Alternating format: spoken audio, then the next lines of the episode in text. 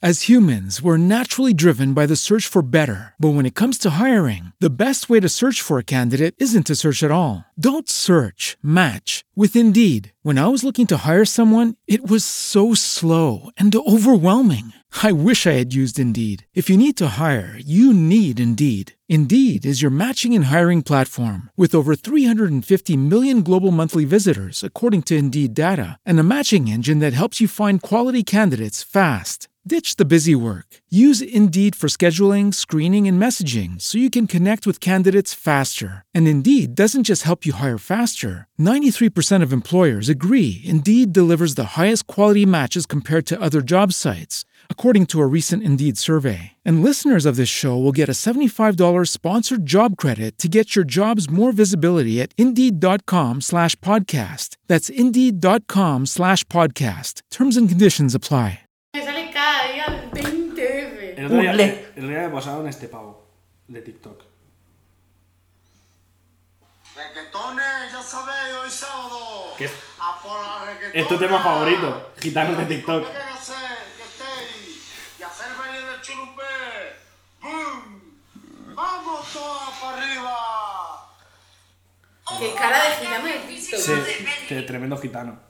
Tiene cara de gitano de TikTok, no de cualquier gitano. Pero mola porque hay uno que dice, venga, al Burger King, que está bueno. Dice, no, muy bueno. Y siempre hace lo de. Que una vez no pasa nada. Siempre hace lo de. ¡Bum! Ay, el gimnasio está vacío. al vegano o al carnívoro. No, no, Porque ahora hay carnívoro. dos. Carnívoro, claro. Pero que el, ve- el vegano dura un mes. Luego lo quitan. Ya ves, Mario Vaquerizo inaugurándolo. O sea, Malasaña da tanto asco. Es como. Es que a lo mejor eh, Malasaña eh, llegó a un punto en, como de una eclosión del chiste. Y ahora ya es que ni gracia.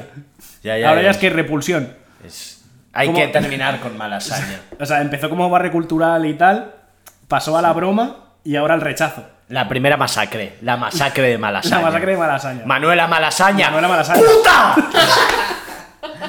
Pero por favor, es un héroe, una heroína nacional. Ya, pero hay que, hay que terminar con estos tótems. Hay que terminar con Malasaña y con sus ídolos.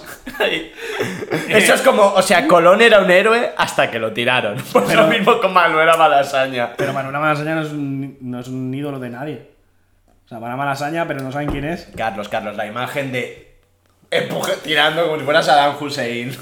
¿Qué ha hecho esta mujer? No tenemos ni idea de quién es. Hay que derribar los ídolos. Era, era TERF. sí, no, una justificación Era, rápida. terf, era terfa. Era una terfa. Y ya o está. al suelo. Yo quiero saber quién era. Manuela Malasaña. eh, era de la guerra de independencia. Historia. Historia, por favor. Pero yo hago historia de Cataluña, lo de mí de Madrid. Eh, no, ¡Hola! Fascista. no, es mentira. Apagáis la postal. Eh, Manuela Malasaña era de la guerra de independencia, sí. Sí. Eh, de- fue una de las que fusilaron el 2 de mayo. En el 2 de. El 2 de... Eh, El la 2 de. Claro. Dorde. El Claro, 2 de. la plaza del El 2 de Dorde. mayo... El 2 de. Claro, la plaza del 2 de mayo hace referencia a los hechos acaecidos el 2 de mayo ¡Puta! de Por 1808. favor. Se ríe, Pepe, Bo- se ríe su normal. Pepe Botella, hijo de puta. Ahí sí. También. Ahí sí.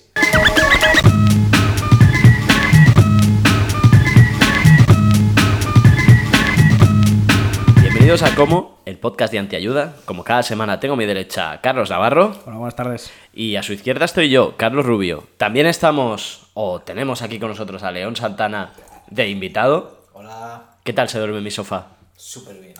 Y, y a la señora Y, invitada del pasado de este programa, que, ¿qué tal se duerme en el sofá? Perfecto. Perfecto, muy bien, muy bien. Ya está. Eh, hoy venimos a hablar de cómo hacer una masacre. Claro. Eh, viendo, qué? Viendo eh, lo que pasa esta semana, que es Halloween. Sí. Además, el, el primer Halloween post pandemia, entre comillas. Se ha acabado la pandemia, No, no, no, se ha acabado, pero con las cosas abiertas y ya con cero falta de con cero responsabilidad de todo el mundo. Falta de respeto ibas a decir, ¿eh? Ya. Está caliente con cero Todo falta, falta, de respeto. falta de respeto todo el rato. Sí. Pero además, eh, ya con cero sentido de la responsabilidad y lo de la inmunidad de grupo, no sé qué, nada. Sí. Ya eso fuera. Eso ha pasado la historia. Pitos con chochos, chochos con chochos. Exacto. pitos con Ahora, pitos. esto va a ser eh, un, un tradicional Halloween, pero con mascarilla. Y se, da- bueno, se dará la situación de em, disfraces sugerentes pero con mucha tela en la boca y poca en el resto. Sí, vamos a ver lo que dura la tela en la boca. Es como un Y en el resto. es como un contraste un poco guay, la verdad.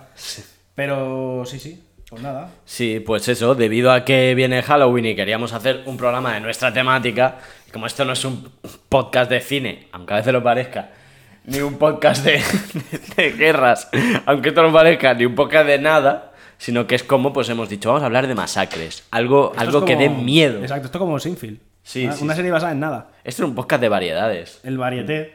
Lina Morgan. El, O sea, el- el heredero del cuplé. Tal cual. Pues nos ha parecido con buen tema.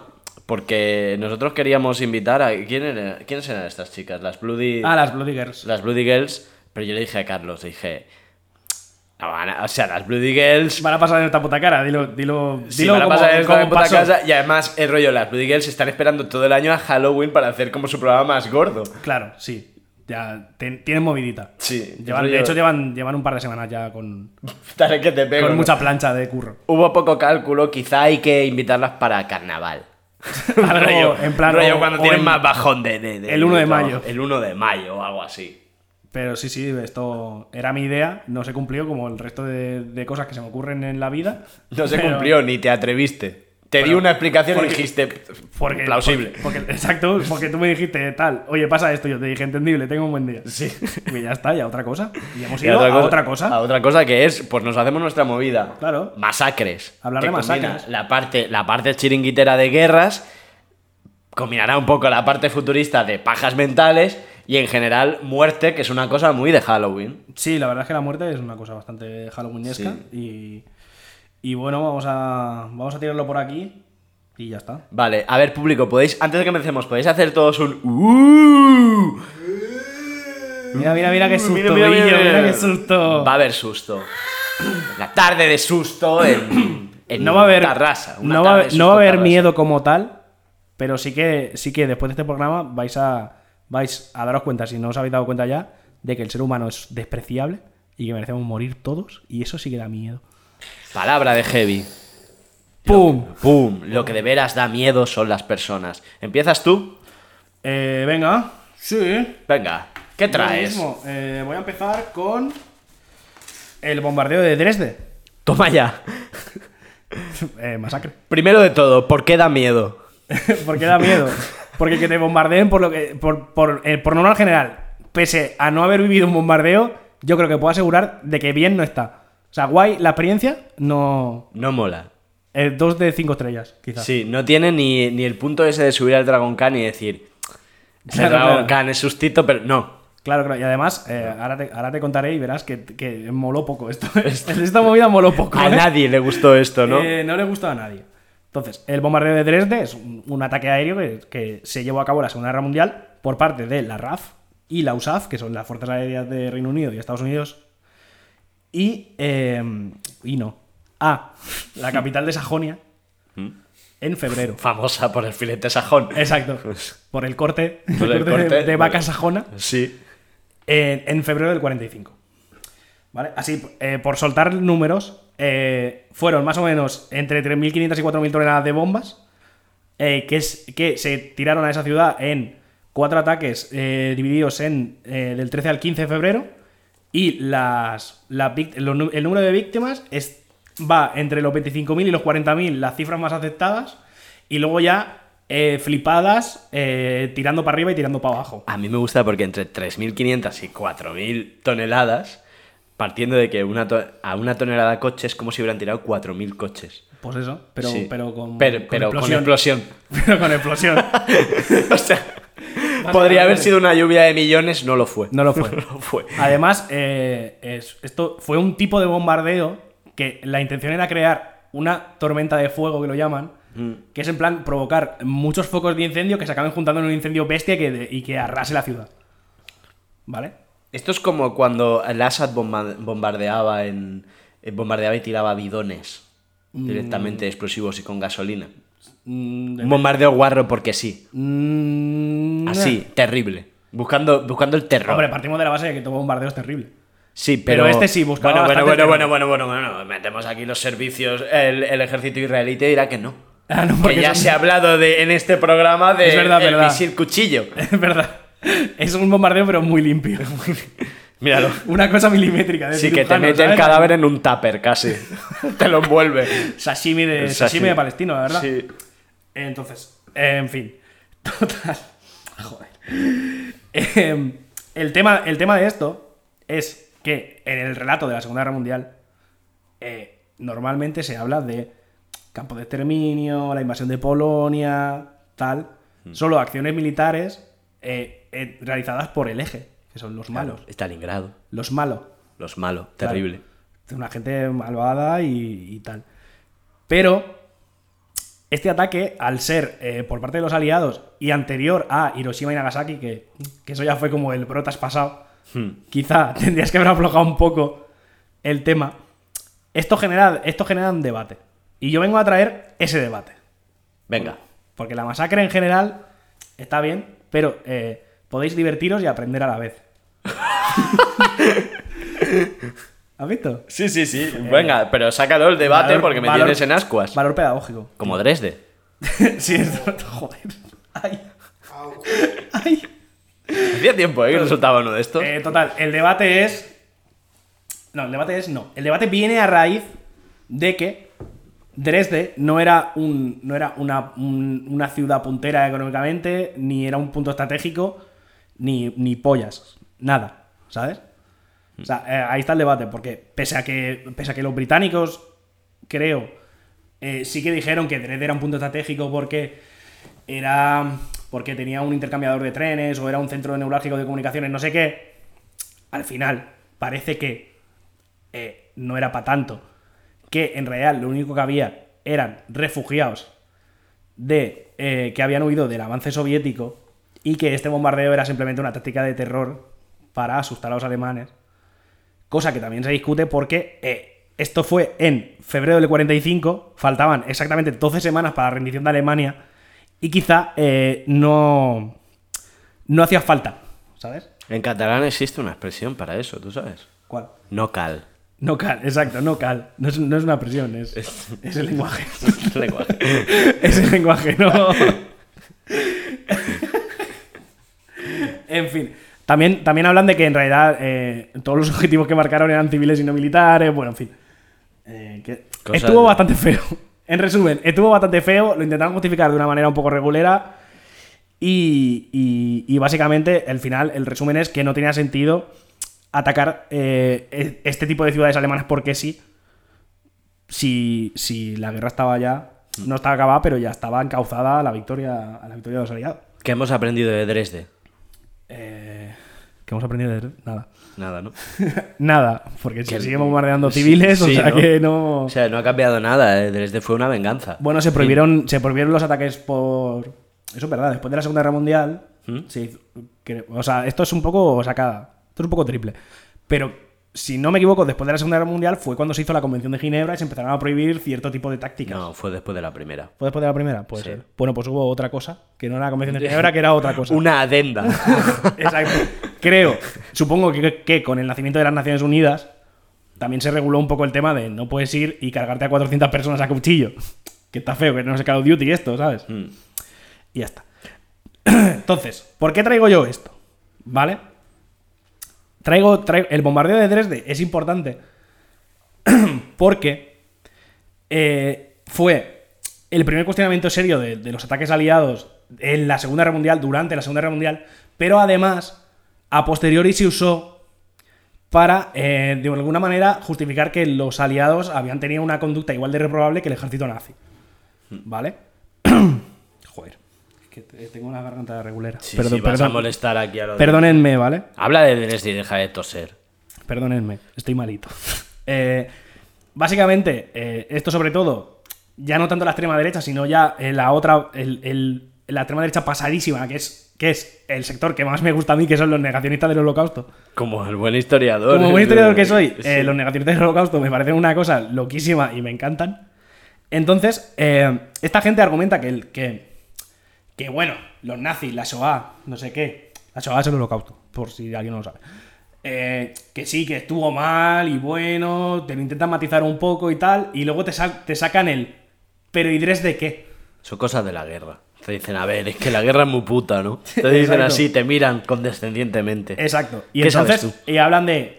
Bueno, Dresde fue un bombardeo muy duro de los aliados y la historia lo ha olvidado, los americanos lo han escondido, no sé qué. Y antes de que te des cuenta, te hacen el giro a la conspiración judía mundial, no sé qué, los campos de concentración era todo mentira, era broma. ¿Vale? Entonces, de, eh, de hecho, hay un, hay un negacionista de, de estos famosos porque hay como.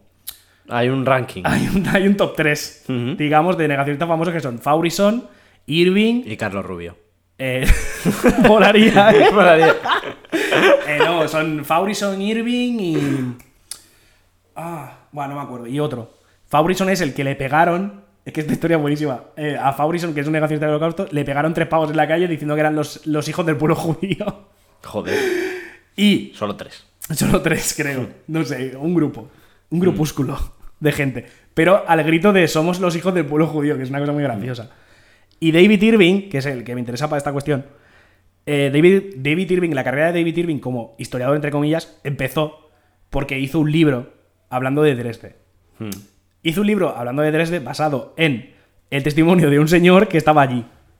Con la valencia histórica de sus cojones. Porque básicamente eh, se lo desmontaron entero. Luego fue. Es que es muy gracioso David Irving. David Irving fue uno de los que apoyó. ¿Tú sabes la movida esta del ciclón B? Sí. El O sea, sé lo que es, pero no, No. sé qué. O sea, eh, en- de repente en los 70 o los 60, eh, como que se empezó a decir que, el, que las cámaras de gas no eran para matar a gente, que eran para desparasitarlos y tal, porque las cantidades de ciclón B que se habían encontrado en las paredes no eran suficientes para matar a un humano. ¿Vale? Y se hizo un estudio, un estudio completamente falso y parcialista, de un pavo, mandaron a un pavo que decían que era químico, pero luego no era químico al final. Total, que decían que aquello. eh, Que decían que era- que Estaban haciendo un favor, Sí, no estaban que básicamente era- eran para desparasitar y que, no, y que en realidad no tenían intención de matar. ¿Vale? Y esto, como entroncaba con, la- con una de las teorías de David Irving que decía que Hitler no sabía nada del holocausto y que si lo, si lo hubiera llegado a saber, se hubiera, se hubiera opuesto. Y dices, bueno. eh, Estamos hablando de trabajadores cumpliendo sus objetivos por encima de lo que el jefe pide. ¿Te imaginas? Buenos trabajadores. Joder, qué eficiencia, ¿eh? La verdad. Mm. Total, como, como esta teoría del ciclón B a él, a él le valía para justificar su movida de negacionista del holocausto, como que, como que fue uno de los máximos defensores de este proyecto y de este pavo, y diciendo, sí, sí, sí, esto es verdad, esto es verdad. Total, eh, le cayó un juicio. Le cayó un juicio ¿En qué país? en, en Canadá, creo. O en Estados Unidos. Ya se sabe. O sea, la conspiración judía mundial, Sí. efectivamente. Total, eh, le cayó un juicio por, por difamación, porque habló. Porque creo que como que se. Como que se picó con una historiadora y la historiadora lo denunció, total. Que en el juicio, entre otras pruebas, se presentó el informe, el informe se mostró que era falso y David Irving se comió un puro de tres pares de cojones, su carrera se fue a tomar por el culo y eh, como que se medio retiró de la vida pública, pero seguía siendo bastante negacionista. Y ahora, ahora es un sencillo pescador. en Molaría, ahora hace- Ahora no hace, Hace nada. casitas para pájaros. En conclusión, Carlos, que eres negacionista de Dresde. Por supuesto, La- no o sea, existió le has Dresde. dado un montón de vueltas. Dresde no existe. Te has atascado un poco. Y al final, para decirnos que Dresde ni siquiera existe como ciudad. Dresde no existe. O sea, cuando veáis una oferta en LinkedIn en Dresden, Mentira. es mentira. Es una trampa para meterte en un campo Es de el, es el pueblo judío alargando, Alargando. la mentira. de- la mentira de los aliados. Exacto. Y ya para acabar, eh, sobre el juicio hay una peli que es de hace 4 o 5 años, se llama Negación, ¿Mm? que está bastante guay, porque o sea, no lo explica todo y es como bastante corto, o sea, es corto, no se mete en profundidad, pero para ver un poco cómo fue el juicio y cómo se preparó desde un lado y desde el otro y tal, está bastante guay. Madre de Dios. Y ya está. Eh, negacionistas, eh, mierda. Sí. Eh, Es tu resumen. Masacre Sí, básicamente, bastante notable. Back, to the basics. eh, Sí. no seas nazi, negacionista mierda y poco más. Típica, típicos argumentos de Carlos Navarro. En fin, bueno, bien escogidos. Eh, continuando por las masacres, ahora me toca a mí, ¿no? Sí, sí, sí. Eh, aquí Don Carlos ha comentado eh, no sé qué de concursos de, de, de navajazos. Ah, sí. Lo has dicho en un momento. Y en algún momento va a aparecer esto de lo que voy a hablar hoy, que es de la, de la violación de Nankín. Así es. La violación de Nankín, os quiero poner en situación. Nankín, capital de la, de la China del, del Kuomintang en el, 1937. El Kuomintang con Chiang Kai-shek, ¿eh? Con Chiang Kai-shek, ¿vale? Es decir, después de, la, después de la Revolución China, si habéis visto, ¿cómo se llama aquella peli en que el emperador lo largaban El último emperador. El último emperador, Claro, quizá. claro, claro, claro, el último emperador. Pues bueno, O sea, tu lo largan de, y. tus conocimientos de cine, la verdad es que me abruman, ¿eh? Ya, ya, ya, es que. uf, aberraciones cromáticas. Bueno, tengo que recordar que, que Diego es un gilipollas. Eh, Es que, eh, lo, si- lo siento, Diego. no, no, no lo expliques, no, ¿No lo expliques. No, no les des nada de publicidad. Vale, vale. Continuemos con Chiang Kai-shek.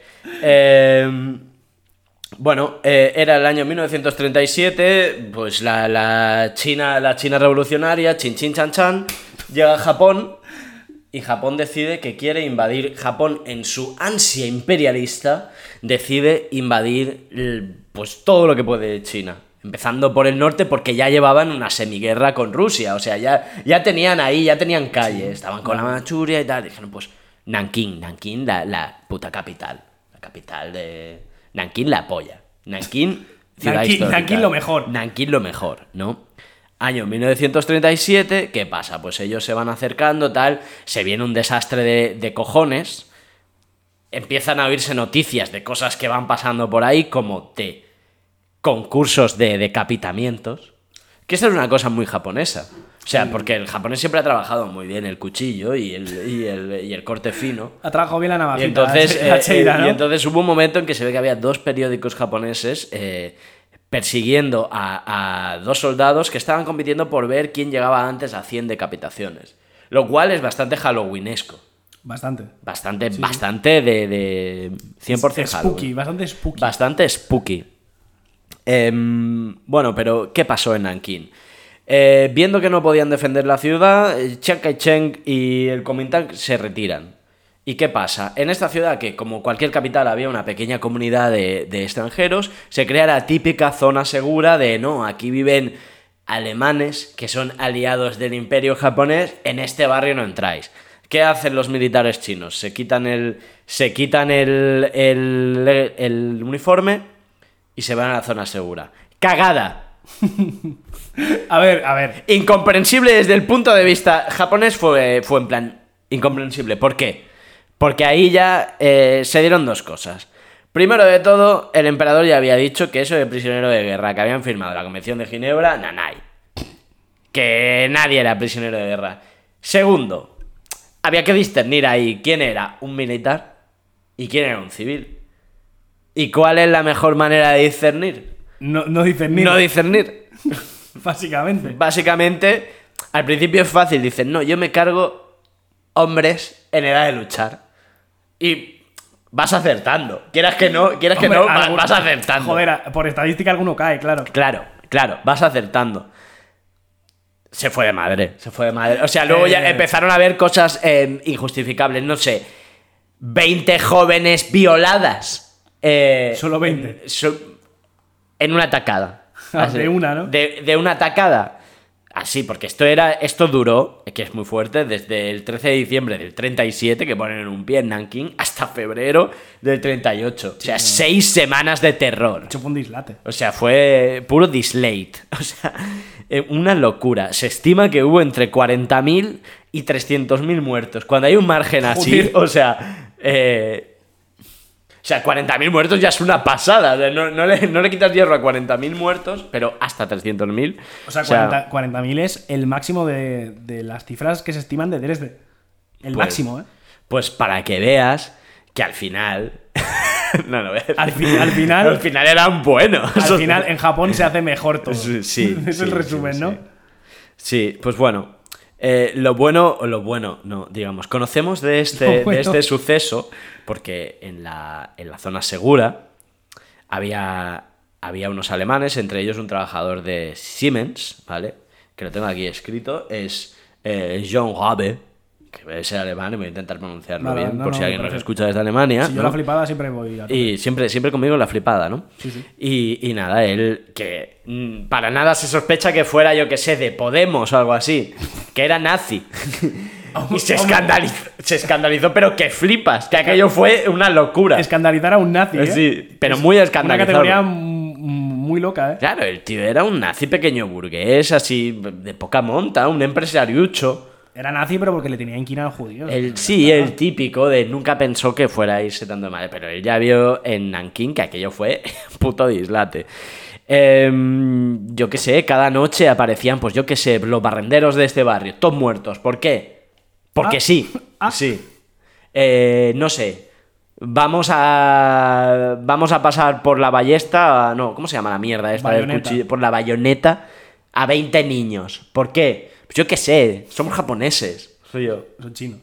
No, no, pero los que bayoneteaban. Ah, vale. Lo de bayonitear. Vinieron a bayonitear. Tremenda sí. Eh, sí, sí, no, esto iba así. O sea, fue como una escala de violencia mega loca, sin ningún tipo de control, porque normalmente, en teoría, los mandos militares son los responsables de controlar a los soldados y evitar saqueos, violaciones, etc, etc. Allí, por lo que sea, no estaban especialmente atentos y eh, se les fue de madre. No, no, además parece ser que el emperador envió un primo ahí y lo típico. Y el de- primo dijo, El, el primo. "Miau". Yo creo que los japoneses, o sea, los que inventaron toda la movida esta de los KPIs y todas estas mierdas de las empresas son los americanos. Pero los japoneses han sido siempre muy también, muy de índices y tal. Y alguno quiso petar un índice dándole igual la vida humana a tope. Puede ser. Es que, ojo, ojo, cuidado, La automatización de la muerte. la automatización de la muerte. Tema, ¿eh?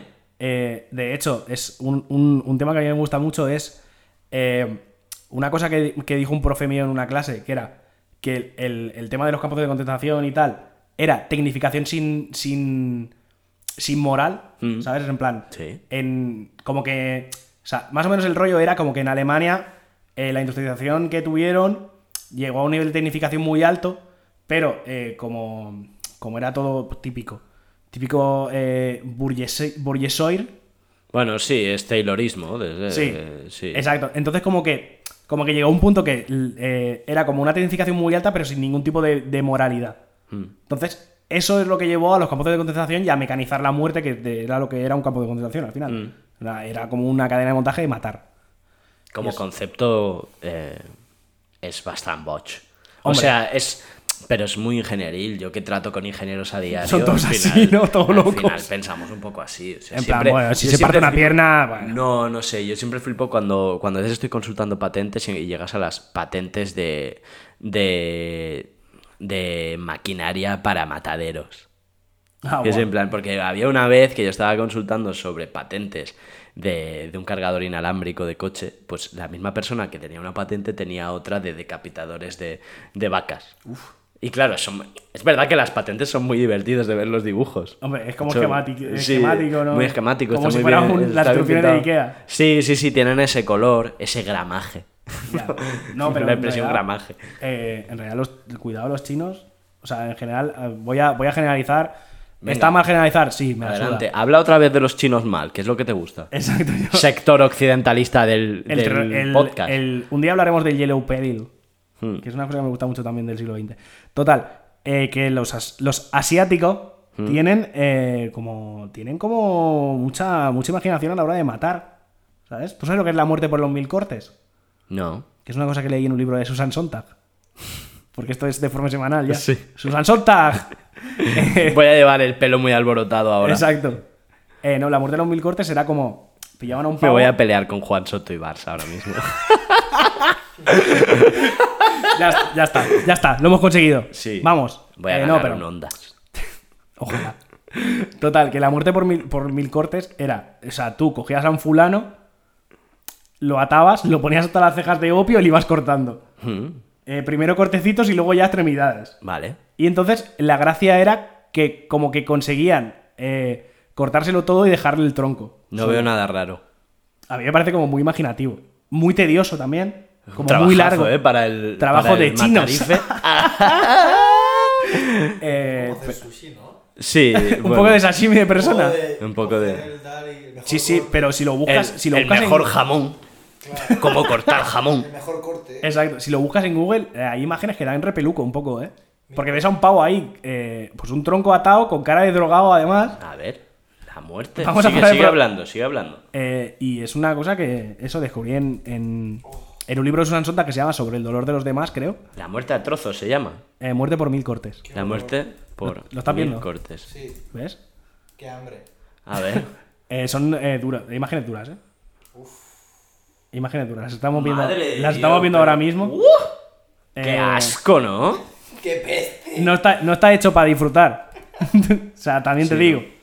Pues esto era, esto era eso, eh, peña hasta el culo de opio y iban ahí chiqui chiqui chiqui cortando. Uf. Pues todo el pueblo alrededor. Ya, ya, ya, que, que Halloweenesco es mucho peor que una calabaza esto. Qué Exacto, asco. en vez, de, en vez de poner una Por calabaza y fotos de brujas, poner muerte por mi contra en Google y empezar a imprimir. Ya Sí. verás que Hacer bien. una cara en el pueblo. Ya, tío, ¿de qué vas disfrazado? Voy disfrazado de la muerte por mil cortes. ¡Ah, voy a potar. Eh, Hecho con el disfraz hecho con lonchas de chorizo. exacto. ¡Qué asco! Y bueno, si, y si os interesa el, el- el libro este de Susan Sontag va sobre la, la representación de la violencia y de la guerra. Y está bastante guay, porque hay mucho ejemplo, es corto, que, que esta, esta, gente, esta gente peca de eh, ser una turra increíble, pero este libro es cortito, tiene muchos ejemplos que puedes mirar y como que es refuerzo visual. Y está bastante guay. Y, y ya está. Pues después de dejarme con mal cuerpo, eh, acabamos con mi sección. Sí, sí, sí, has, has terminado, no sé. eh, yo, yo tenía solo apuntado un, un chiste, Adelante. ni, ni la voy a hacer. No, no, a ver. no, porque es malísima. Aquí pone que. O sea, no lo he dicho antes, pero era rollo que, que cuando se fueron a la zona segura que fue una cagada y que eso no es ningún sargento japonés. Y es como un chiste malísimo. O sea, es. Ya, o sea, ya solo vale como metachiste. Solo vale para reírme de mí mismo horrible, porque ¿verdad? después de hablar de, de la muerte por 100.000 cier- cortes... Ciertamente es horrible. Es horrible, es... em, no sé. Cancelado. No sé, no sé. Cancelado. No sé. Eh, En fin, bueno, Seguimos. sigue, sigue con... el- Seguimos. Pues eh, nos quedamos en China. Hombre, ¡Jule! hombre, ¿de qué me vienes a hablar? Eh, vengo a hablar eh, de la gran hambruna china. De Upa Dance, un gran salto adelante. Efectivamente, el gran salto adelante. Eh, el, para que no, para que no pilote el tema. El gran salto adelante fue un proyecto de desarrollo acelerado que teóricamente acabaría de instaurar el socialismo en China, No veo el problema. realizado por Mao, Ningún problema hasta aquí. ¿vale? Que era una, una oposición al modelo soviético, un poco. Porque era la época en la que China y, y la URSS se llevaban regular. ¿Vale? Entonces, eh, además, eh, fue justo en el momento en, en la revuelta de Hungría. Sí. Y entonces, eh, la revuelta de Hungría, que su- estuvo sustentada principalmente por estudiantes intelectuales, Es lo típico. lo típico. Entonces, eh, Mao, que había llevado una política de fomentar intelectuales, cuando vio eso dijo, uy, espérate. No quiero ni uno. Exacto. Y, Traedme a Millán Ashtray aquí. Exacto. Y como que los, los intelectuales, por lo que sea, empezaron a desaparecer. Que son cosas que pasan en este tipo de regímenes, que eh, la gente desaparece de un día para otro, eh, lo borran de las fotos, eh, cosas así. Sigo sin ver el problema. Bueno, pues yo qué sé, ¿sabes? Total, eh, el, el- el tema. El gran salto adelante era como un, un sistema propio de desarrollo que se basaba en, entre otras cosas, que los planes quinquenales no eran eficaces. ¿Vale? Porque eh, solo eh, eh, tenían en cuenta la industria y no, y no, al campo. Claro. ¿Vale? Que es mentira. Que es mentira. que además es mentira. Es mentira en los dos casos, porque, bueno, me- en, en la URSS no, porque luego pasó lo del Holodomor y tal. Sí. Pero es que en China tampoco. O sea, en China pasó algo parecido. Pero bueno, ya llegaremos. Total. China se tiró el pisto. En plan de, no, China es un país rural y tiene que desarrollar el campo y la ciudad a la vez y unirlo para defender la revolución, no sé qué, tal. ¿Vale? Entonces, uno de los puntos clave de esto era eh, crear eh, comunas agroindustriales que se dedicaran a un tipo de, a un tipo de cultivo específico. Ajá. Sí. ¿Vale? Y esa producción se intercambiaría con otras, con otras comunas y tal, y generar una red con estaciones de tren, red de abastecimiento, movidas. Aquí ¿vale? un poco de pseudociencia Sí, alimentada. no, no, es que hay, sí. hay un momento específico de pseudociencia que, Sí, que me parece acojonante. Eh, total, también luego la comuna se les, se les inculcaría los valores del maoísmo, tal. El libro rojo. a instrucción militar, a fumar mucho, que, es una cosa, que es una cosa muy de comunismo Y chino. muy de chino, la verdad. Exacto. Eh, y era como todo.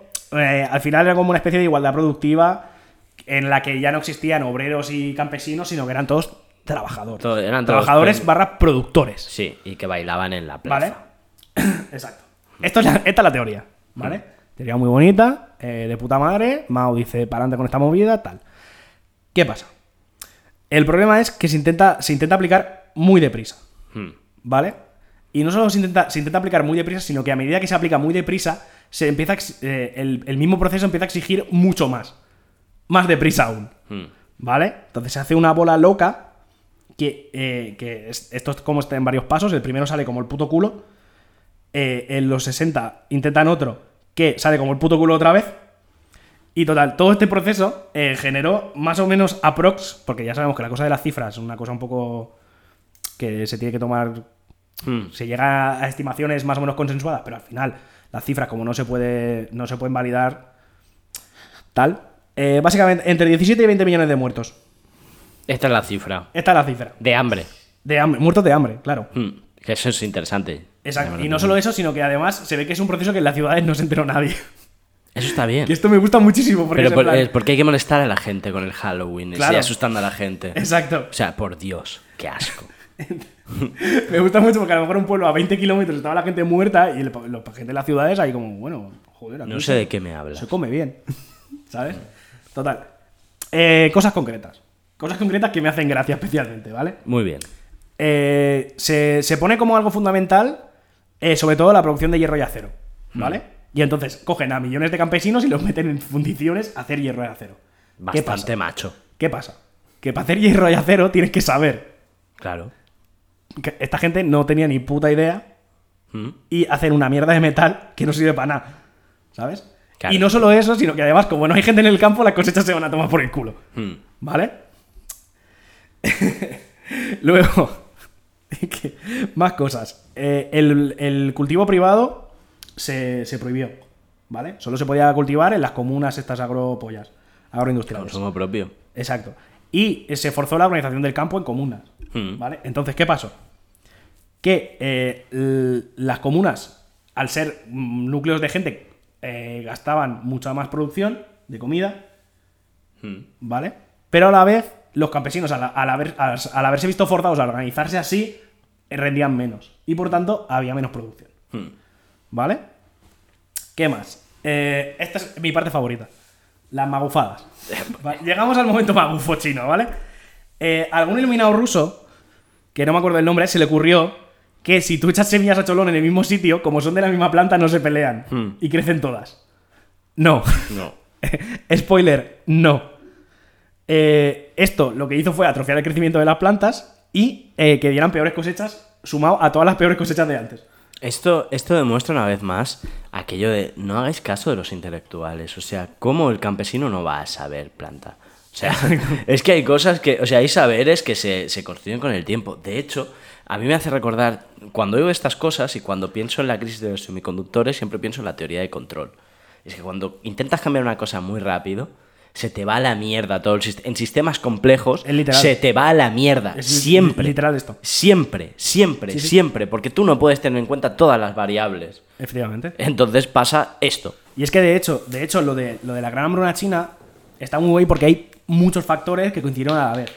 Y es como un ejemplo muy claro de lo que pasa en la historia. Porque la historia no es un, no es un continuum, no es una línea recta. O sea, normalmente cuando pasa algo en algún acontecimiento histórico es por una sucesión de elementos que coinciden, ya sean estructurales o coyunturales, pero no es de repente, no, la Revolución Francesa, pues un día se levantó la gente y dijo, la yaquerí, no sé qué, venga, pum, la comuna tal. No, Pues que coman pasteles. Exacto. Viene de un proceso más largo y tal. Y, mo- y eso. Una cosa que quiero dejar clara como historiador. No, no, ya ha quedado claro que eres Exacto. historiador, Carlos. Seguimos con las magufadas. Porque hay más. Hay más. Otro, listo, otro enterado. Otro listo dijo: Oye, ¿qué tal si haráis eh, a metro y medio del suelo, o sea, a metro y medio Ah, de es profundidad? Porque así saldrá mejor la cosecha. Y otra vez, spoiler, no. Exacto. Eh, el, el pavo dijo esto sin tener en cuenta el- la nimiedad, el pequeño detalle de que haciendo eso lo único que hicieron fue subir piedras Claro. y tierra menos fértil y jodió más aún las cosechas. ¿Vale? Eh, es que me encanta. Luego, eh, cosas ya mega locas, ¿vale? O sea, cosas locas nivel... eh, alguien decidió que los gorriones eran un problema. Este es buenísimo. Esto es enorme. Esto- O sea, alguien, alguien, algún listo decidió que los gorriones eran un problema porque comían grano y decidió exterminar a todos los...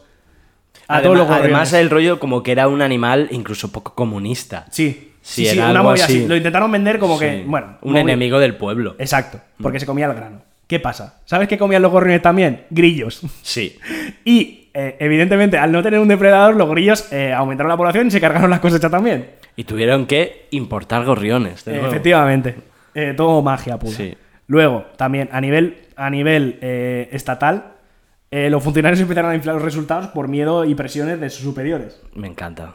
Me encanta. Sí. Y entonces, claro, nadie se enteraba de nada. Exacto. De hecho, en las ciudades no se enteraron porque en las ciudades, para ellos, había superabundancia de, de alimentos. Mm.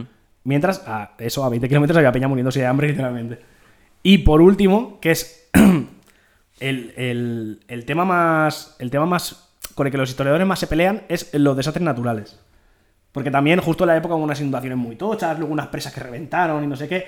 Bueno. Y entonces es como. Es el único punto en lo que los historiadores eh, tienen como más debate porque no se ponen de acuerdo qué, qué nivel de importancia tuvieron esta- estos hechos en el, todo el proceso. Que también te digo, con todo lo que, con todo lo que había, tampoco, tampoco iba a ser mucho. Pero es que esas cosas siempre han pasado. Siempre ha habido desastres naturales. Entonces está contenido. De hecho, la inteligencia del agricultor es así. Por eso el agricultor ahorra. Y el agricultor tiene, tiene, tiene reservas. Pues si es, si es lo que ha escrito Taleb, pero que lo podría haber escrito un agricultor. Hay años buenos y años malos, y cosechas buenas, cosechas malas. Sí, sí. Pues entonces hay un agricultor sabe que en algún momento habrá una, una, pues una riada Claro. Un incendio. Esas cosas pasan. Lo que uno no puede controlar es el, el descontrol que te venga pues por un intelectual, porque los intelectuales son siempre muy peligrosos. Entonces son el mal. Son el, o sea, hay que tener mucho cuidado con los intelectuales. Esto lo insisto, insisto yo porque a veces pensáis que somos intelectuales Y no. y o sea, en cierta manera sí que tenemos esa posición de intelectuales en este programa, pero advertimos de nuestros de nuestros Claro. peligros como intelectuales. Claro, claro. O sea, tú párate a pensar. Lenin, intelectual. intelectual. Stalin, intelectual un poco más pocho. Sí. Pero intelectual también. Bakunin, Kropotnik, eh, toda esta gente, Trotsky. Sí, Intelectuales y, todos. Y vete a los ultraliberales de la escuela de Chicago y todo. Todos igual, son todos intelectuales. intelectuales. Eh, Ridruejo. Ridruejo, el, el falangista, intelectual. Intelectual. Eh, Millán Astray. Intele- Miguel Astray, Transformer. Transformer. Y, y ya está. eh, yo creo que ya podemos dejar China, porque le hemos dado bastante sí, cera. madre de Dios, tío. ¿Qué? Me toca a mí, ¿no? Eh, sí, por favor. A ver, tengo yo traigo dos masacres que queda por hablar. Tengo una proyectada en el futuro y tengo otra, bueno, no en el presente y la otra en el pasado. Voy a hacer la del pasado bastante rápido, así como porque esta me hace mucha gracia. Esta nos ocupará muy pocos minutos, que es la masacre de los cazadores recolectores en Europa. Dios, vamos a hablar de la prehistoria. Aviso, cuando hablas de la prehistoria, esto es más novelesco. Eh, sí. Aquí hay novela. Eh, déjame, déjame aclarar, ya que soy historiador y estoy capacitado para ello. Hmm. Que yo no tengo ni puta idea de nada, ¿no? No, yo- es lo que estás diciendo. No, no, no, no. eh, A nivel metodológico. Venga, dispara intelectual. A nivel metodológico, eh, hay, hay periodos, básicamente todos los que no son el moderno y contemporáneo, porque al no tener, o sea, al no tener documentación de primera mano y, a ver, hay yacimientos, hay dataciones y cosas y tal, pero siento decir que la mayoría de teorías de prehistoria están un poco como Que no está escrito. cogiditas con pinzas. No está escrito. Pues no, bueno, pero son suposiciones más o menos basadas en, en restos arqueológicos. Hay, eh, hay teorías y cosas que están muy bien fundamentadas en hechos arqueológicos y otras que no tanto.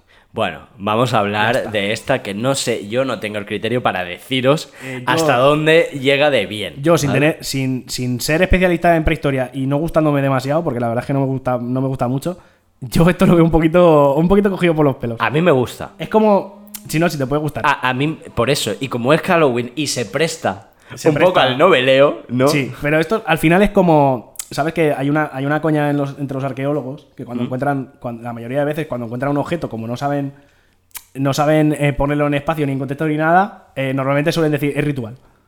¿Sabes? Una coña Sí. de arqueólogo. Pues esto, Nadie esto es un se poco... ríe. Sí, Pues yo me río. Arqueólogos. A mí me hace gracia. Total, que esto es un poco de ese rollo, ¿vale? Un montón- Ahora, por favor, El adelante. grado de historia, un montón de tíos sintiéndose listos. Tú un montón de tíos mega, mega rojos, o sea, de secciones, de secciones de izquierda que nunca, que nunca has escuchado hablar, eh, riéndose, de, riéndose de fachas. Gente, es sí, sí, hacemos. gente a la que los maoístas le parecen unos maricones. Y además con esta palabra, porque obviamente no hablemos ya de, de teoría queer. O sea. o sea, Roberto Vaquero Gang. Gang. Eh, bueno, eh, ¿por dónde iba? Sí, la masacre de los cazadores recolectores europeos. Bien, parece que hace 10.000 años entraron. O sea, la- lo que sí se sabe es que la agricultura empieza en el creciente fértil. ¿Qué es el creciente fértil? Pues lo que hoy en día es Oriente Medio. Eh, Entre el Tigris y el Éufrates. Ahí alguien dijo: coges una semilla, la tiras al suelo, la riegas, te preocupas por ella y te conviertes en el puto esclavo de la tierra. Ahí se inventó la agricultura, ¿no?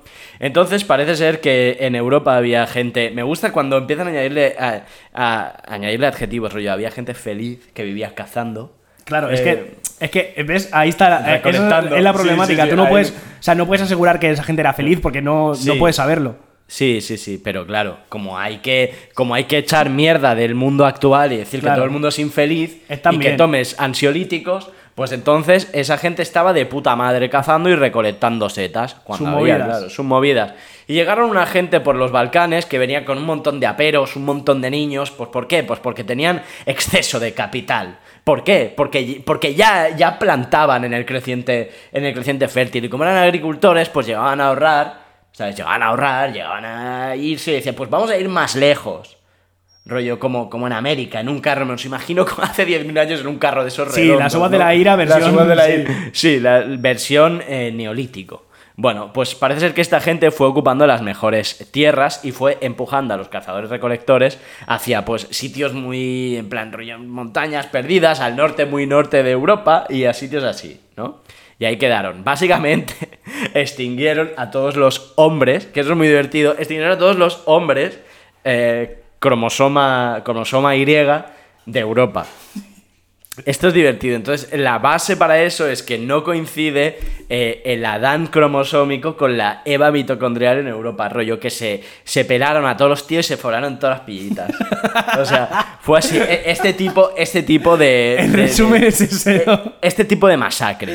Y desde aquí, no quiero extenderme mucho más, porque como no tengo conocimiento de, de- de arqueología, no podría extenderme mucho más. Pero sí que quiero hablar de los agricultores. Mucho cuidado con los agricultores. Quiero decir. No, no te puedo fiar. O sea, hay el rollo este, rollo no, el agricultor noble, eh, este rollo está cuidando la tierra, muy preocupado. Ojo, Parí. Peri, agarra a tu chica y cuidado con tu cuello. Nunca sabes cuándo puede O sea- venir un agricultor, pegarte un palo en la cabeza y, llevarte, y, lleva- y llevarse a tu piba. O sea, le a tu piba en sentido de propiedad. Lo llaman creciente fértil porque fértil va a ser tu piba. O sea, Dios. ten mucho cuidado, Dios. ten mucho cuidado con los agricultores. Cuando tengas el típico colega de no, un huertecito, no sé qué, mucho cuidado. Huerto urbano. Un huerto urbano, Cotascor, muchísimo no sé cuidado. No, no, muchísimo cuidado, o sea, no, no, os tra- no tratéis a broma a los agricultores, Vale, ¿vale? me parece bien. Ni mucho menos a los Yamma, que es el pueblo que trajo la- las lenguas indoeuropeas. Se ve. Porque Todo apunta a, ¿no? Todo apunta a. Y estos eran como que iban en caballo y fueron los que nos trajeron a Europa, que me gusta mucho, que es la tolerancia a la leche. Desde bajo el brazo. Sí, ya siendo adulto, así es. Y os traigo, o sea, voy a. Voy a, a- a que nos mezclemos y a traer la tolerancia a la leche. Bastante guay, la verdad. Sí, me Eh, parece- buenos, buenos cafelates. Buenos cafelates. Gracias, gracias al pueblo ya desaparecido Yamma Exacto. por traernos eh, las lenguas indoeuropeas y la tolerancia a la leche de adultos. Hostia, yo, eh, yo ten- tengo un profe ahora que es experto en, experto en Eurasia. ¿Vale? Y, ¿sabes? Nada, nada, un trocito pequeño, ¿eh? Sí, sí, lo justo. Y, ¿sabes? Eh, en la- los Balcanes, que son como una zona de paso hacia Europa, Sí. él lo llama el tobogán balcánico. Es que... Es un flipado, efectivamente Sí, es un sí, flipado. Sí, sí, podría, podría ser locutor de cómo el podcast de antiayuda. Un poco, la verdad. la verdad. Y Eh. Hoy, hoy me, ha, me ha hecho una pregunta, no le sabía contestar y, me ha, y, me ha exhortado con un acento ruso impostado rarísimo que yo la verdad es que me queda un poco raro. Me- ha sido violento. Creo que te lo estás pasando bien en la universidad. No, No. la verdad es que no, pero si quieres todavía entramos en eso. Vale, vale, no nos distraigamos. ¿Tienes algún otro suceso terrible? Eh, sí, pero este no me, no me gusta. Este no me gusta como... ¿No, ¿No te parece tan divertido? Me lanzo yo a otro si quieres. Eh, no, no, porque así me lo quito encima. Sí. Sí, me lo quito rápido. que es eh, eh, la toma de Sevilla en 1936, ¿vale? O sea, esto es- eh, yo lo que quería hacer era hablar de K-pop de llano, entonces eh, como he, forzado un poco Hacemos el chiste ya. el de K-pop de llano. Eso. Que se nos ha ocurrido antes. Sí, ya está, ya está. Si pido, quieres, perdón, pido perdón a todo el mundo. Sí, sí, K-pop. Si quieres puedes dejar ya el tema si no te mola. No, no, está. pido perdón a todo el mundo, ¿vale? Absolutamente a todo el mundo por esto. Sí. Total. Eh, no, porque quiero, quiero centrarlo en una cosa específica, ¿vale? Entonces, eh, eh, guerra civil, esto no hace falta que lo explique, ¿no? ¿Entiendo? La guerra civil, por lo que sea, la guerra del abuelo tal. Sí. Yo creo que esto está ya. Está explicado. Está explicado. En Si 40 hay- millones de pelis de cine español. Si hay alguien de LATAM escuchándonos, que no lo sé. Sí, sí, hay un señor mexicano Hay que un nos señor mexicano que nos escucha, la guerra civil. Sí.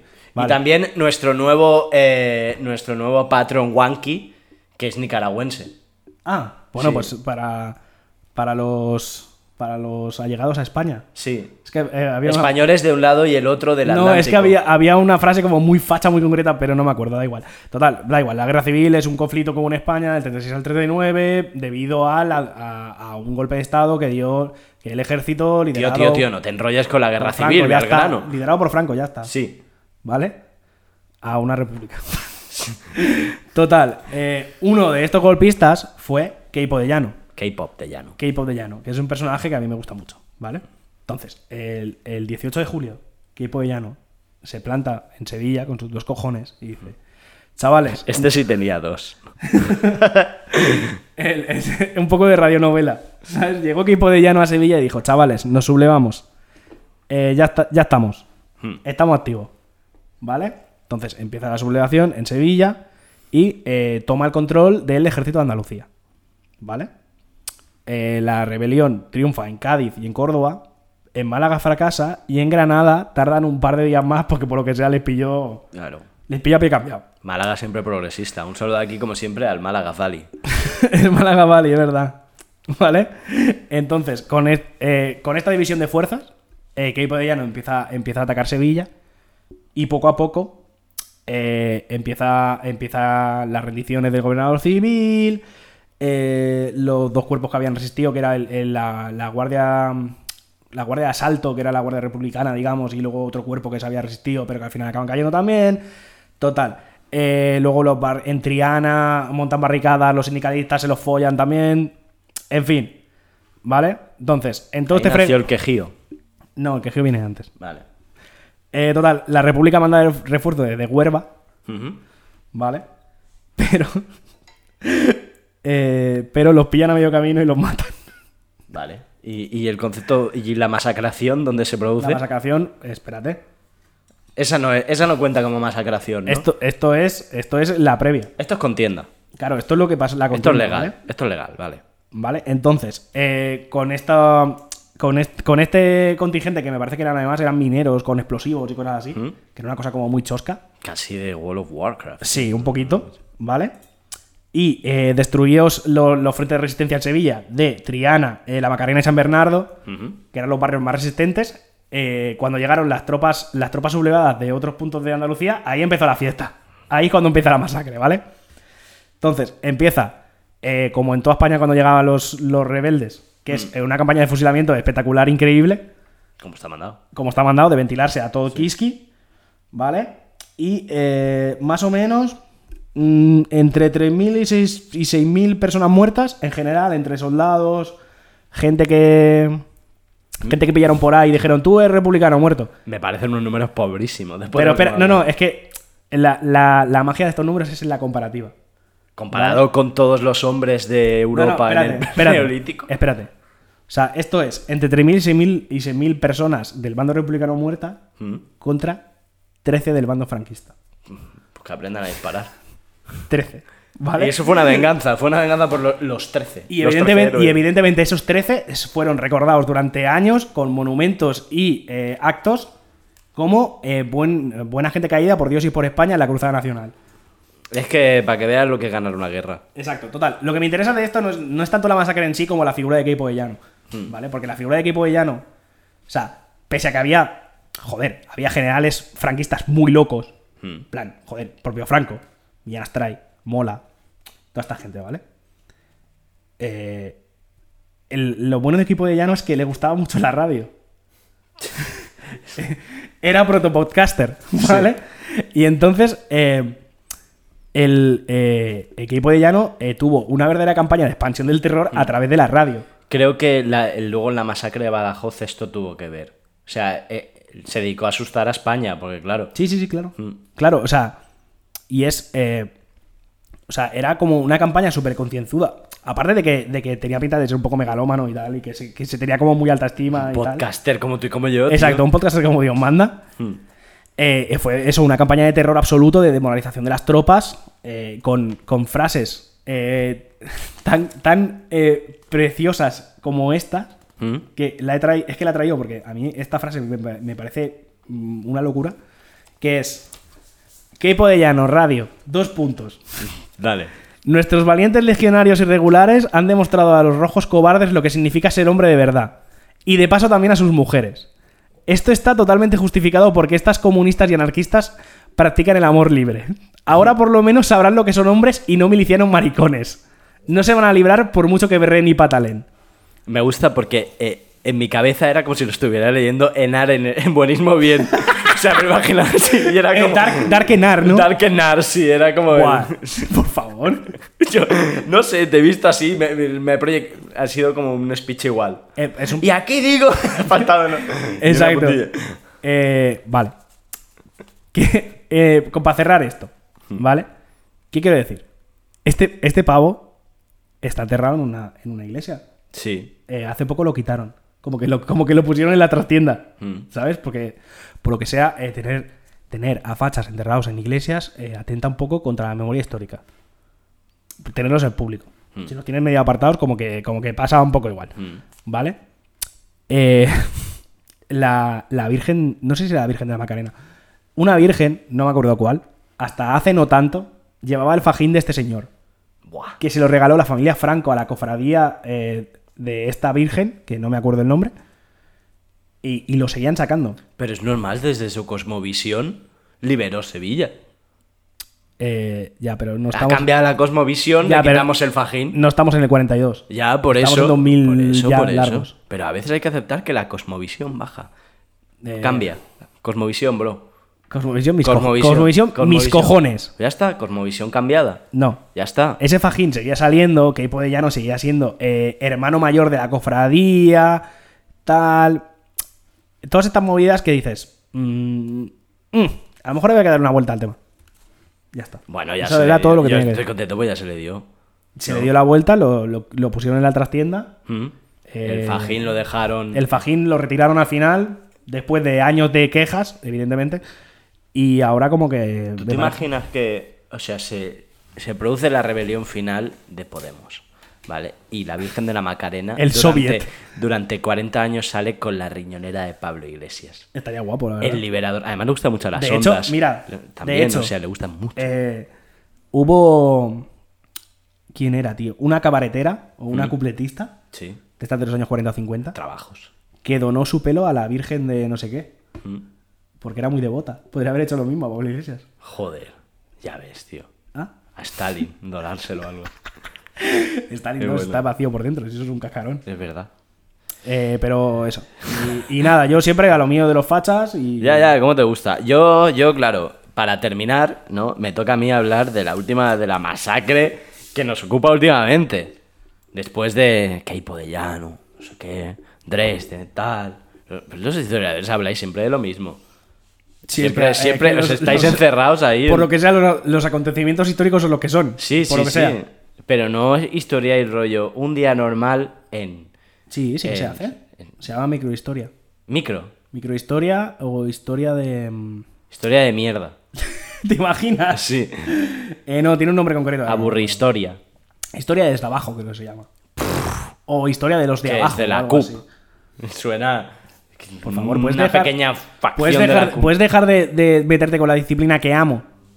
Gracias. Hoy, hoy estoy, estoy sembrado, no sé, es que me he tomado una cerveza y ya enseguida. Ya, ya, ya, joder, Ya enseguida hooligan. he dicho. eh, anti- Adelante, por favor. Eh, Ad- la adelante. crisis, o sea, la masacre que, re- que en realidad nos importa y nos afecta. La masacre de la cadena de suministros. Dios, ay, joder, se ha roto el micro y todo. Se le ha caído el micrófono. De la- de- joder, del susto. Es que es la que nos ocupa. Eh, sigue hablando mientras arreglo esta movida, por favor. Pues No es tan difícil, Carlos. Además se oye en ruido Ya está, ya está, ya está. micrófono. Ya está. Austria. Acojone. Ya está, ¿no? Austria. preparándose. También Austria, Austria, Alemania, no salimos de nazis. no sé qué. Centro Europa. Centro Europa. Austria se prepara para un apagón. Pero, es en- ¿basado en qué? Esto basado en eh, eh, ha sido el Ministerio de Defensa, basado en que en sus estimaciones tienen claro que en un momento u otro puede haber un apagón. ¿En un momento u otro? Sí, eso, es que eso es lo típico de prepararse. Tú no lo sabes. Si lo sabes, entonces ¿cómo te va a pasar el apagón? Gilipollas. Pero es que lo están vendiendo como si el apagón fuera mañana. Pero es que es entre mañana y... y Y mañana, sí, mañana ya, 50 y dentro de 50 años, sí. Sí. Vale, pero, Pues te preparas para eso. Porque es tan difícil. pero se está vendiendo como, como Tú no- seguro que te, da- te quedaste sin papel de culo cuando el COVID. No. No, no. Eh, pero se está, se está vendiendo en general en los medios como con una inmediatez loca de la semana Bueno, que viene ver, nos morimos. Es una noticia muy, muy golosa. Es es sabes, golos- los es golosona, O sea, ya hay un poco de sobredosis de volcán. ¿no? Sí, es que ya, Y- ya ni cotiza volcán. Y claro, se ha vuelto a caer la pared del cono. Y, Y tú, ¿cuántas pues han caído? pues que, tío? le pongan, Otra. pues que le pongan yeso, Sí. ¿sabes? No sé qué. Bueno, lo que se están, lo que tienen claro es que bien por un ciberataque, bien por un ataque nuclear, bien por un invierno, bien por un corte de suministros, whatever, whatever, Ya, ya. eh, puede haber un apagón significativo y de semanas. Por lo tanto, que la gente aprovisione. Como el de. Aprovisione no, que la gente provisione. Como el de Texas. Como, sí, pero en Estados Unidos estas cosas más normales que pasen porque la, la red eh, la red eléctrica está menos mallada y de hecho la, la red tejana es una subred. Por eso cayó. ¿Eh? Ya, quizá, quizá me, me he puesto muy técnico. Bueno, que está muy poco conectada al, al resto de la red americana. Vale. Por lo tanto, eh, era más, más endeble. Y en América pasa eso. Las distancias son más grandes, tal, Sí. pues es eso. En Europa, curiosamente, no. O sea, en Europa la red está ultra conectada. La única isla eh, más o menos, porque es más o menos eléctrica que hay, es la península ibérica por obvias razones. Al ser una península. Claro. Por lo que sea. Pero aún así está unida por dos cables a, a Europa y, luego, y está unida a Marruecos también. ¿Qué dices? Sí. Claro. Es que, es que Vox tiene razón al final. Hmm. En fin, en fin. Bueno. Después de. Eh, bueno, ¿qué, qué pasa? Eh, esto, de, esto, de la- esto de los suministros es jodido. O sea, estamos jijijaja con el Halloween, pero es verdad que el día, el, el día de Halloween se cumplen los 25 años que hace que tenemos firmado el acuerdo con Argelia, nosotros, El para tener el abierto el gas. gasoducto. ¿Vale? Mm. Y, y Argelia, o sea, tenemos dos gasoductos con Argelia. Uno que pasa por Marruecos y llega a España y el otro que va directamente y llega a Almería. De hecho, si tú vas al, al paseo marítimo de Almería, al final hay un tubo y ese es el gasoducto. Vale. Vale. Eh, el de Marruecos lo quieren cortar, pues bueno, pues por estas cosas que hemos comentado a veces en los otros capítulos, ¿no? Pues porque están peleados. Y se Hay han tocado la polla últimamente entre el Hay tema del. Sáhara, hay conflicto fuerte, han cortado relaciones Argelia y Marruecos, y Argelia no quiere enviar gas por ese tubo porque, eh, eh, bueno, pues porque también Marruecos se beneficia, cobra peaje y saca gas, que es normal, pasa por su sitio. De hecho, esto nos hace explicarnos muchas de las cosas de las que han pasado el último año. Ahora entendiendo que ese acuerdo eh, estaba por vencer y que lo sabían todas las partes in- implicadas, pues es normal, ¿no? Sí, bueno, pero de Eh, hecho. entonces, ¿qué puede pasar? Espera, espera. De hecho, ha salido la ministra hoy diciendo que, que, Ar- que Argelia ha confirmado que va a seguir habiendo gas y que no habrá ningún problema, que seguirán. Que nos em, lo aseguran a nosotros. sí, pero sí, es que ese tubo tiene, hoy por hoy, pues tiene un caudal máximo. Bueno, pero a Y mí lo no que importa está lo viendo- demás. A nosotros. Pero que no da, o sea, el caudal máximo no, no da para la demanda española actual. Imagínate, por ejemplo, que viene un invierno muy frío. El, el verano, el invierno pasado fue muy frío. Por eso eh, te toca O calor. sea, ¿eh? ¿Te toca calor? Te toca calcular. No funciona así, creo. ¿eh? ¿Cómo que, cómo que no? ¿No? ¿No? sé, tío. tú- tú- ¿No funciona así? Ah, vale, perdón. Perdón, perdón. No, continúa, por favor. Pues, pues a lo mejor los gobiernos europeos este año tienen que enfrentarse a decirle a la gente eh, la calefacción se puede encender de tal hora a tal hora. Apaga la calefa. Sí, te la, pero que te la pagan con, con la llave gorda. O sea, Que además hostia, es lo guay de la, maestra. gorda. Sí. Joder. Por eso han, por eso han, han llenado, han llevado carbón a, un, a una central. A la de, a la de Andorra. en- No, a la de, a la de Ferrol. ¿A la de ¿Ferrol Ferrol? era? Sí, creo que Sí, ahí está la más grande de España. Sí, esa que está como medio desmantelada, pero Sí. la han llevado carbón por si acá. Normal. Porque claro, se nos ha juntado eh, el tema del aumento de- de- del precio de las emisiones con que hay escasez de combustibles, pues por muchas razones que ya comentamos. Os recomendamos que escuchéis el, el podcast. Se llamaba... ¿Cómo se llamaba? No lo sé. Tic, tac, tic, tac. No lo sé, no lo sé. No me acuerdo. ¿Quieres que lo eh, ve rellenando y lo miro? Sí. Eh, bueno, joder, se me ha ido el santo al cielo. En fin, eh, es un problema bastante gordo.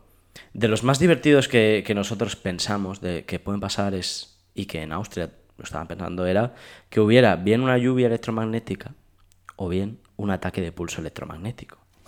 ¿Qué, qué es esto? Un momento, por favor. Se llamaba Cómo pagar la luz. Ah, es que el, el nombre era tan fácil que ni me acordaba.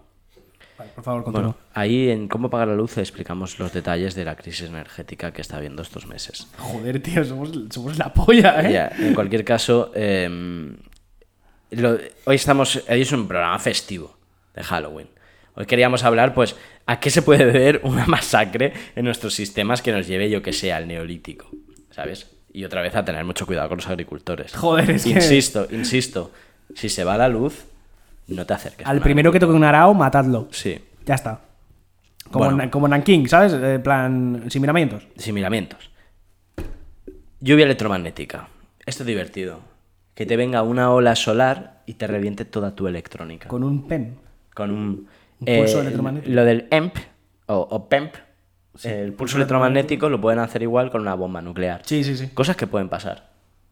Una O bomba sea, nuclear. hay que. Puede pasar. Hombre, está, está la civilización un poco adulta ya para bombas nucleares. ¿no? ¿Y no tenemos un huevo de bombas nucleares? Sí, pero, está, pero son Eh, solo para y, no, chulear. y no hablamos del AUKUS. Pues son solo para no chulear. ¿Eh? Son solo para chulear. Sí. Eh. Fukushi- Espero, la verdad. Lo voy a decir claro. Fukushima no tenía que pasar nunca. Una pandemia no tenía. ¿Cómo iba a pasar una pandemia de nuevo? Chernóbil. Cher- no, Chernóbil aún ¿Por qué Bueno, tenía que pasar? había pasado lo de Three, ¿cómo se llamaba esa? Three no sé qué miles, que era la de Estados Unidos.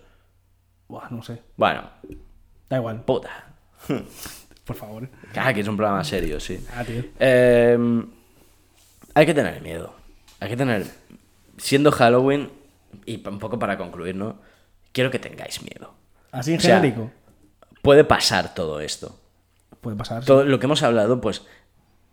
De lo que hemos hablado, la mayoría vosotros- pasó. Mira, yo, yo veo las estadísticas del programa, tenéis entre 20 y 35 años. Podéis sufrir una masacre. O sea, el, por ejemplo, la persona que nos escucha desde Mérida, Yucatán, que el otro día me lo escribió y me dijo, escucho desde Mérida, Yucatán, tiene más números. No ya de una masacre de esas de... Pero por ver, favor. no, no estoy pensando en los Zetas. Pero, tío. A ver, se reirá cuando escuche esto. Pero ¿qué es esto de que tiene más números? A ver, piensa que el Yucatán ya es un cráter de un meteorito ahí, pues donde cae uno, cae otro. Es una zona muy Creo que- volcánica. creo que no un- funciona es- así. es un sitio, es un sitio muy peligroso. Creo que no funciona así la movida, O pero sea, puede pasar, puede pasar. Puede haber, podéis sufrir una, una masacre, podéis, no sé, podéis sufrir un PEMP y que se os joda el iPhone. O sea, ya el drama de que no te funcione el iPhone, que no te funcione el calentador eléctrico o yo qué sé. Claro, o nada. cosas más graves. Sí. O los hospitales, o todo. O, Eh, o- o eh, Tinder. Todas las neveras. Las Las neveras, las hostia, es verdad, comida, tío. ya. Para la comida. Eh. A mí no me preocupa, ¿no? Eso, no, no, no vivimos en la abundancia. Bueno, porque tú no eres que, se gordo. nos, que se nos joda todo. Si fueras gordo como yo, te preocuparía la comida. el, el, hostia, que deja, deja de girar el pincho de los durums. ¿No? Hay que girarlo a mano ahí. Mierda. Es un follón, ¿eh? Es o sea, imagínate follón. que nos quedamos sin electrónica. Estamos Follanaco que perdidos, flipas. tío. Sí, sí. O sea, ¿de qué trabajo yo? claro. Otra vez, vuelta. No hay podcast. No hay podcast. A voces. Claro, Yo- el podcast o sea, lo puedes yo- hacer a voces. La putada es que yo seguiría trabajando porque eh, hay trabajo manual. Sí. Entonces ya no me libro. Ya. Pero sería todo más precario. Bueno, pero tendríamos que hacernos juglares. Imagínate, el podcast mantenerlo en la plaza, en la plaza bella de Tarrasa. Yo quiero ser trovador. Sí. ¿Sabes? Pero de estos trovadores que follaban mucho. ¿Ah, sí? Eso está documentado en algún documento historiográfico. Bueno, estaba la figura del trovador que enamoraba a las doncellas y tal. sí. ¿Sabes? Las. Eh, a ver, es que eh, eran ellos los que explicaban la peli. Claro. Era un poco trovador, eh, ahí, trovador, el estuve en el otro pueblo y eh, tal. Trovador Folletti. Sí, Yo, quiero sí, eso. sí, sí. Yo, yo ya me estoy imaginando a, a un tío blanco hetero. Molaría. En el plan, un apagón. En mundo posapocalíptico y yo. ¿Sabes quién es equipo de llano, sí o no? Te lo cuento. Ven aquí. Los youtubers nerviosos. Guau, los youtubers, O sea, eh, un modo ¿qué de vida yéndose ahora? a la mierda. Sí, streameando a voces también. En la ventana, ¿no? Sí. Estoy jugando a parchís. Terrible. Es un escenario, la O sea, eh, el COVID sin series, terrible. Ya, todos muertos. Todos muertos. ¿Qué, qué- qué estaríamos condenados? A leer. Sí. Como si fuéramos de, como si fuéramos Con de una 1800. puta vela, tío. Con una vela.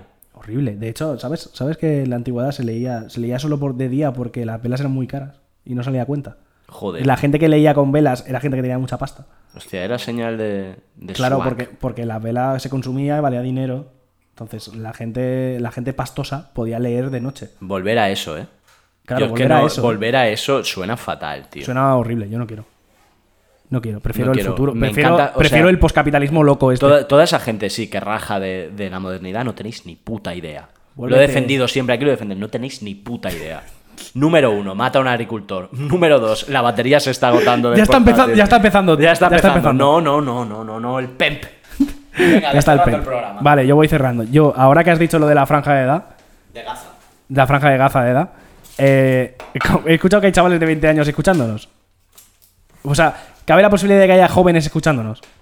Algunos, sí. ¿Alguno? Vale, eh, yo quiero dar un consejo para este Halloween. Eh, chavales, es Halloween. Hemos salido de una pandemia. Drogaos todo lo que podáis. Robadle a vuestra vieja. En fin, haced todo el mal que podáis. Y, y ya está. Pero no hagáis botellones. Exacto, pero no hagáis botellones porque los botellones están fatal. Sí. ¿Vale? fatal. Eh, id a gastaros el dinero a las discoteques. Y no vayáis a, a bloques de pisos a meteros ketamina, que sé que está de moda y, y eso Por es favor, una guarrada. la, la última cosa, la última cosa. Por favor, si usáis un recipiente para cocinar ketamina, no lo uséis luego para hacer comida. Por favor, os lo pido. Es lo único. O sea, ni siquiera os voy a prohibir el, el uso de drogas de manera recreativa. Pero por favor, no seáis guarros, tío. Si, si usáis una sartén para la queta, no lo uséis para otra cosa después. ¿Vale? Invitado, invitado, ¿qué quiere decir? Os habéis dejado dos masacres, dos macrases. A ver, cuéntanos. Os habéis dejado la de los walks de los centros comerciales, cuando van los gitanos a comer maíz. Joder, hostia, Que pensaba que iba a salir en algún momento y no ha salido. Menuda macrase. Dece- Decepción. Vale. ¿Y cuál es la ¿Qué otra? vamos a hacer mañana en la barbacoa? Eh, joder. A bailar, a bailar, a bailar. Por favor, por favor, el, el- la masculinidad tóxica en su máxima expresión, todo horrible. Pues si es lo que somos. Me lo mata, me mata el cordero ese, me lo mata. Sí. No suscribo nada de lo que acaba de pasar. ¡Tíos! Carne, Carne, carne, carne. Pido, pido disculpas desde aquí, como, como persona de izquierdas, que está acostumbrada a pedir perdón porque la izquierda es una cosa que hace mucho. eh, yo Y pido dar perdón. pena. Por favor. Hombre, está feo eso. Pido perdón por lo que acaba de pasar. eh, un saludo a todos, nos vemos la semana que viene. eh, gracias a los Patreons. Eh, tal la movida, disfrutar de Halloween, eh, drogaos, fuerte. Y la gente que nos habéis descubierto por YouTube, gracias y perdonad por hacer el pena. carne, carne. Michael,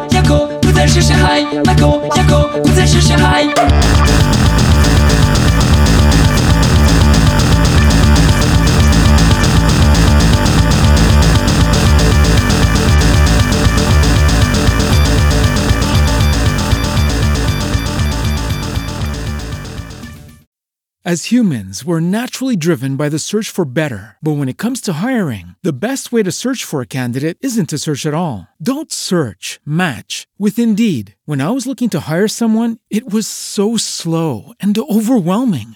I wish I had used Indeed. If you need to hire, you need Indeed. Indeed is your matching and hiring platform with over 350 million global monthly visitors, according to Indeed data, and a matching engine that helps you find quality candidates fast. Ditch the busy work. Use Indeed for scheduling, screening, and messaging so you can connect with candidates faster. And Indeed doesn't just help you hire faster. 93% of employers agree Indeed delivers the highest quality matches compared to other job sites. according to a recent Indeed survey. And listeners of this show will get a $75 sponsored job credit to get your jobs more visibility at Indeed.com slash podcast. That's Indeed.com slash podcast. Terms and conditions apply.